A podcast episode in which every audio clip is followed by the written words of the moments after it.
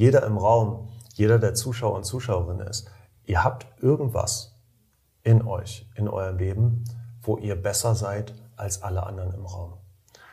Und alle anderen haben was, wo sie besser sind als ihr.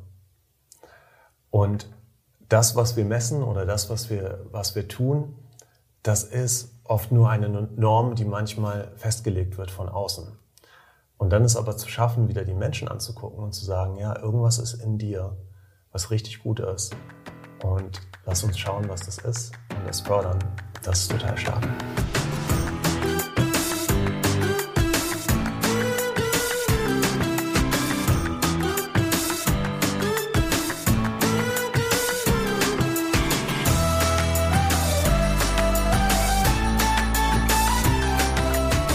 Ben, schön, dass du heute wieder da bist.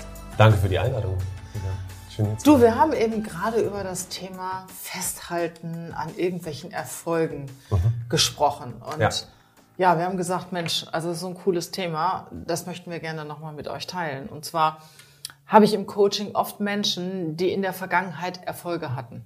Waren Prokurist, Geschäftsführer, Unternehmer und sind jetzt im Moment dabei, sich neu zu orientieren und halten aber ständig an dem anderen fest. Also wenn du mit denen sprichst, sie erzählen, 60, 70 Prozent äh, des Gespräches handelt um das, was sie getan haben. Und ich finde das so schade.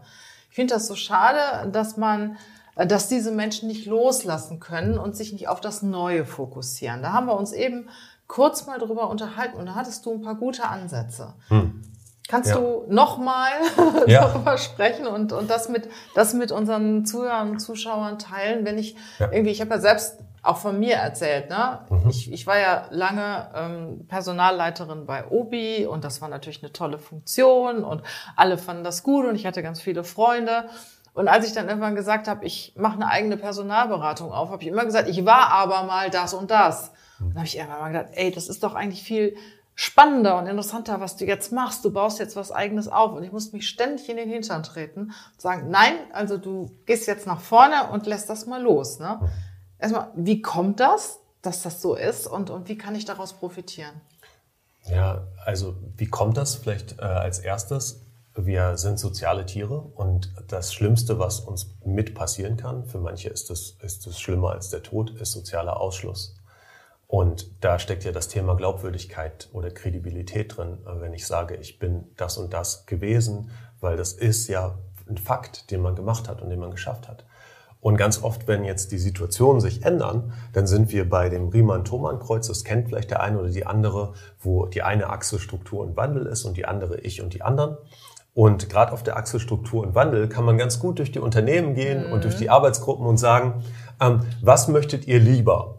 Äh, dass das Vergangene und Erarbeitete gewertschätzt wird oder dass etwas Neues ähm, in der Zukunft geschaffen und entdeckt wird und erschlossen wird. Und wenn sich die Leute unterscheiden, entscheiden müssen, dann sieht man oft zwei Gruppen, ähm, die sind so 50-50 und bei denen, die sagen Struktur oder die sagen äh, Vergangenes soll bewahrt und gewertschätzt werden, da ist das Thema Wertschätzung auch oft wichtig. Und dann ist die Frage, was bedeutet denn loslassen und was bedeutet denn neue Identität schaffen? Ähm, weil wenn man dann anfängt, darüber zu sprechen, welche Dinge müssen denn, werden denn gerade nicht gesehen oder nicht gewertschätzt, mhm. ähm, dann kommt man dahin, dass, dass man auf die, die darunterliegenden Themen kommt. Und das ist oft nicht die Position oder der Rang, sondern das ist ähm, die, die Identität, die damit zusammenhängt, das ist die die Dinge, die man geschafft hat, die, die Innovation, die man getrieben, vorangetrieben hat, ähm, die Erfolge, die man gefeiert hat, das Netzwerk, was man sich geschaffen hat. Und das alles ist ja oft noch da oder viel von dem. Mhm. Und das kann dann wieder ein Motor sein für die Zukunft. Mhm. Und das, was die anderen, die, die in die Zukunft losmarschieren wollen, als Bremse wahrnehmen, ist dann vielleicht sogar der Antrieb ähm, wenn, wenn mal drüber gesprochen wird. Was soll gesehen werden? Was soll gewertschätzt werden von dem, was man schon gearbeitet hat? Und wo können wir weitergehen? Was kann ich mitnehmen? Ja, weil wenn man die Leute fragt, äh, wollt ihr lieber hier bleiben oder ähm, das so machen wie früher oder was Neues, wollen die meisten doch eher in die Zukunft gehen und was Neues machen. Mhm. Also die, jedenfalls die Leute, die noch Bock haben. Mhm. Ähm, äh, und da sind, weil, weil sie was schaffen wollen, da sind sich dann wieder alle einig. Und dann ist es nur die Frage äh, nach Wertschätzung und was ist die Bremse beziehungsweise der Antrieb? Und findet man da vielleicht sogar was, was als Bremse gesehen wird, aber eigentlich ein Antrieb ist für die Zukunft, worum man was bauen kann. Und äh, das, das ist was, was mich, was mich fasziniert, weil wenn ich durch die Unternehmen gehe und diese Frage stelle, dann spaltet sich immer auf in etwa 50-50 oder 60-40. Und äh, das, das hängt damit zusammen. Ja, ob ich auch, auch risikobereit bin, ne? Ja. Oder ob ich einfach, ja, wie heißt das nochmal? Der Spatz in der Hand ist besser als die Taube auf dem mhm. Dach, ne? Das heißt, was ich, was ich habe, das weiß ich und was in Zukunft kommt, weiß ich nicht. Und ja. ich, ich weiß das von mir selber. Ich musste mir wirklich immer sagen, hey, das eine ist vorbei, du hast es beendet, um was Großes zu schaffen. Mhm. Nur geh doch endlich los und halt nicht so an dem Alten feste. Ne? Und ich habe natürlich meine Entscheidung freiwillig getroffen, aber es gibt ja. auch viele Menschen, die haben sie unfreiwillig getroffen, ne? Ja. durch eine Kündigung oder was auch immer. Dann ist es natürlich, ich sag mal, noch ein bisschen schwieriger zu sagen, hey, ich mache jetzt da einen Haken dran. Was war gut? Was will ich überhaupt? Mhm. Was ist eigentlich so mein Ziel? Was ist das, was ich in mhm. Zukunft machen will? Und was kann ich aus dem mitnehmen? Ne? Es, du gehst, bist ja auf eine Heldinnenreise gegangen von mhm. Obi ähm, hin zu Volz äh, Personalberatung. Genau, ja. ähm, und diese Heldinnenreise, jede Heldinnenreise, überall auf der Welt, wird ähnlich erzählt. Und es gibt eine bestimmte Figur und die heißt Schwellenhüter oder Schwellenhüterin. Mhm. Denn der Held oder die Heldin, wenn sie losmarschieren wollen und auch wirklich losgehen wollen, finden dann immer einen Grund, dann doch nicht loszugehen. Mhm. Und ganz oft steht dann da ein Test, eine Idee, ein Elefant im Raum, der fragt, wirklich? Willst du das wirklich? und dann geht man ganz schnell wieder zurück in alte Muster und sagt so, ja, aber ich habe hier doch und hier ist doch gemütlich und hier ist doch warm, ich muss doch gar nicht. Ja, ja, und, ja. Ähm, und das ist doch und, und das hängt damit zusammen, wie wir darüber reden, weil es ist anstrengend und es ist nicht immer geil, sich zu verändern. Vor allen Dingen, was sagen die anderen? Ich kann mich noch daran ja. erinnern, als ich meine Entscheidung damals dem, dem Geschäftsführer mitgeteilt habe, hat er gesagt, ach, Sie wollen auch in dieses Haifischbecken. Mm. Ich werde es nie vergessen. Dann habe ich gesagt, ja, aber ich bin der beste Haifisch. Ne? Mhm. Ja. Ja. Und äh, dann selbst dieses Selbstbewusstsein, aber ich weiß es heute noch, dass er das zu mir gesagt hat. Ja, ja. Ich, ich bin ein Wal. Habe ich nochmal kurz drüber nachgedacht, ist die Entscheidung jetzt wirklich richtig? Hm. Ja. Und heute, nach elf Jahren, ist hm. es so, dass ich sage, ja, die Entscheidung war richtig und genau zum richtigen Zeitpunkt. Ja. Und willst du wieder zurück in einen Konzern als Personalleiterin, Leiterin HR und Organisation war ich damals, würde ich sagen, nein. Ja. Nein. Ich würde immer wieder das genauso machen wie bisher und ich bin stolz auf das, was ich geschaffen habe. Mhm. Ja. Und ich hatte es nicht immer leicht, Ben. Also ich bin auch durch viele Höhen und Tiefen gegangen. Also es sieht zwar alles so cool aus, aber ich hatte auch Situationen, wo ich gedacht habe, ups, was machst du denn jetzt? Ne? Ja. ja.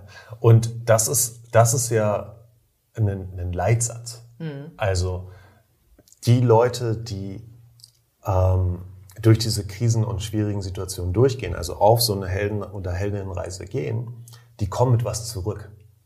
Nämlich mit Erfahrung und mit Wissen, wie man die Situation meistert und mit gesundem Selbstbewusstsein mhm. zu wissen, ich habe das geschafft, ich war in der Höhle des Löwen und bin lebendig rausgekommen mit etwas, nämlich auch wenn man scheitert, hat man wenigstens eine Geschichte zu erzählen. Ja, und Erfahrung gemacht. Ne? Und Erfahrung gemacht. Und, und das ist ein Wert, der oft gar nicht gesehen wird. Und äh, in, in der, im Storytelling ist es dann das Elixier holen oder den Schatz heben ja, ja, ja. und damit wieder zurückzugehen und damit wirst du eine Ressource für die Zukunft. Und damit hast du auch eine Anbindung in, ähm, in, in die Zeit, äh, wenn du irgendwann mal älter sein solltest, dass du den anderen was mitgeben kannst, weil du hast diese Ressource aufgebaut und du bist jemand, zu dem die Leute kommen können und sagen können, hey Regina, wie hast du das damals gemacht? Genau. Ja. Genau. Das finde ich schön. Und es hat auch wieder alles damit zu tun, wie, wie viel Wert bin ich mir selber? Mhm. Wie glaube ich an mich? Und vor allen Dingen, mit wem umgebe ich mich? Glauben die anderen Menschen an sich? Ja. Und wir haben ja auch schon mal in einer Show gesagt, du brauchst nur einen Menschen, mhm. der an dich glaubt. Ja, oder? ja. Und jetzt das andere Störgefühl, was dann oft kommt, ist, ich habe doch keine Zeit. Ich bin schon so alt. Und deswegen halte ich auch an den anderen Sachen fest. Und das ist oft Quatsch. Total. Ne? Es gibt so viele Beispiele, auch wenn man mal nachfragt im näheren Umfeld. Ne? Meine Mutter ist zum Beispiel eine Heldin für mich, die hat sehr, sehr spät angefangen, sich selbstständig zu machen. Mhm. Und ähm, hat ein Business aufgebaut, hat jetzt vier Leute, die sie beschäftigt, in Lohn und Brot hat und ähm, hat es geschafft, das ganze Schiff ähm, zu, zu navigieren.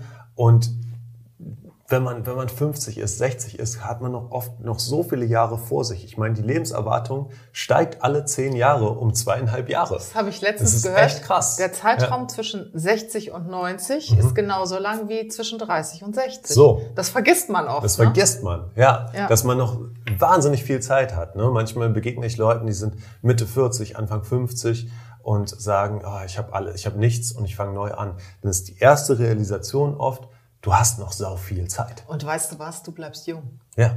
Du bleibst jung mit neuen Ideen ja. und wenn du was vorhast, ne, dann hast du ja gar keine Zeit, um krank zu werden, um alt zu werden. Du mhm. hältst deinen Geist frisch und äh, bist voller Elan und ja, gehst in, die, in den nächsten Abschnitt deines Lebens. Ne? Ja.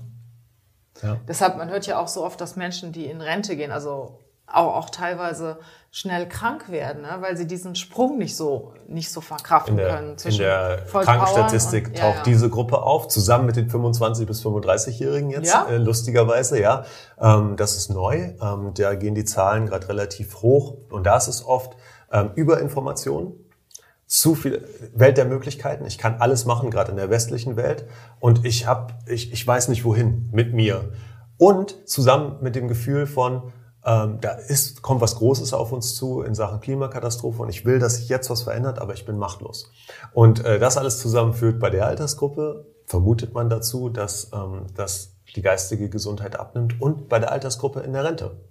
Wenn man, wenn man dann sagt, ich schneide alles ab, ähm, ich, eine tolle Resilienzstrategie ist es, immer ein Plan B mitlaufen zu lassen ähm, und sich was Eigenes aufzubauen oder was Neues aufzubauen, während das andere noch läuft. Ah, ja, ja. Und, ähm, und das habe ich mein Leben lang gemacht, vom Max-Planck-Institut, was aufgebaut in, in, in der Comedy, dann was aufgebaut in der Selbstständigkeit, da übergegangen und da übergegangen, dass, dass immer ein neues Abenteuer quasi greifbar war. Und das kann ja wieder bei jedem und bei jeder anders aussehen. Das heißt nicht immer sich durchschlagen als Selbstständiger oder als Selbstständige. Ein Abenteuer kann sein, äh, sich wirklich vier Monate zu trauen, eine Auszeit zu nehmen und mal was ganz anderes zu machen oder zu lernen. Zum Beispiel. Ja. Ben, Hast so. du noch eine Geschichte auf Lager? jetzt, jetzt, jetzt, jetzt, muss ich wirklich kramen, äh, ob da noch eine Geschichte ist. Boah, ähm, ich habe es schon so viel erzählt jetzt äh, in, in diesem Podcast und es macht immer wieder viel Freude. Und ja, und die Spaß. Menschen freuen sich einfach darauf und wissen, ja. wenn du in der Show bist, gibt's am Schluss eine gibt's Geschichte. eine Geschichte. Ich, äh, ich hole noch mal eine, ähm, die ist tatsächlich auch wirklich so passiert und ähm, das beeindruckt mich bis heute hat was zu tun mit dem Perspektivwechsel und das passt vielleicht ganz gut zu der Folge. Wusste ich ähm, doch, dass der noch ich hab, was einfällt. Ja, genau. Ich habe ähm, ein Jahr bei der Lebenshilfe im Kindergarten gearbeitet mit ähm, äh, zum Teil äh, autistischen Kindern ähm, und Kindern, die äh, körperlich oder geistig eingeschränkt waren. Und da war ein besonderes Kind dabei, mit dem äh, wo ich keinen Zugang gefunden habe. Der war immer so in seiner eigenen Welt, ähm, gefangen aus meiner Perspektive, wahrscheinlich total glücklich aus seiner Perspektive, bis ich eines Tages herausgefunden habe, dass der Puzzle total gerne mag. Nennen wir ihn ähm, Malte. ähm, Malte mochte Puzzle total gerne und ähm, ich habe dann angefangen, so Labyrinthe zu bauen und der habe ich gemerkt, er ist immer total schnell durchgelaufen aus so Bauklötzen und konnte das super gut. Und dann hm, habe ich überlegt, okay, das ist noch irgendwie zu einfach für ihn das äh, funktioniert nicht richtig. Und dann haben wir ein Spiel erfunden, dass er einen Spiegel getragen hat mhm. und das Labyrinth abgelaufen ist, aber rechts war links, links war rechts, vorne war zurück, es sei alles spiegelverkehrt. Ja.